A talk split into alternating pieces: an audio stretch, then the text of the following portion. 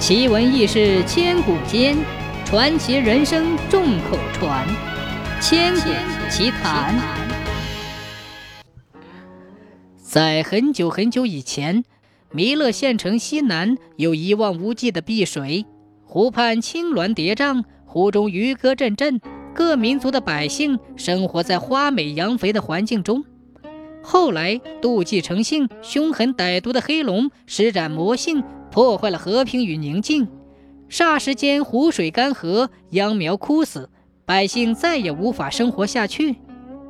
这时，心地善良的龙女玉莲巡游南天，眼见弥勒湖畔哀鸿遍野，便布云降雨，造福生灵。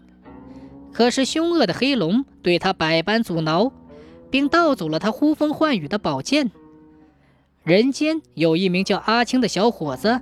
带领大家掘井自救，几经波折，终于挖出了一眼清泉，使每一个饥民都能喝上一点泉水，以延续生命。熬过了九九八十一天，清泉突然消失了，却见一尾白鲢鱼在潭边喘息。阿青用自己仅有的一点水救了白鲢鱼，白鲢鱼顿时变成了白衣白裙的少女，并艰难地向阿青诉说了自己的遭遇。原来玉莲失去宝剑之后，便流落人间，以微弱之躯吐水维持饥民的性命。无奈日久天长，体力不支，终于断水遭困。说完，便将珊瑚宝钗交予阿青，并叮嘱他继续挖井。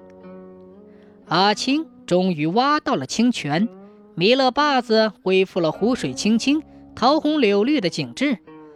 龙女欣然留在了人间，与善良勤劳的阿青喜结良缘。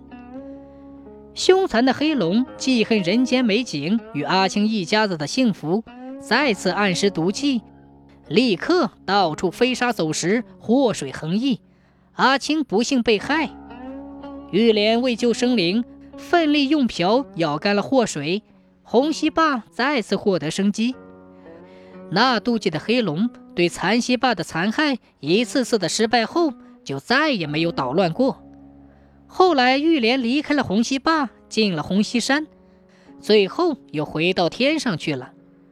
不知过了多少年多少代，人们终于在遮林遍布、花果飘香的红溪山腹中，寻找到了龙女精心雕饰的地下宫殿——白龙洞。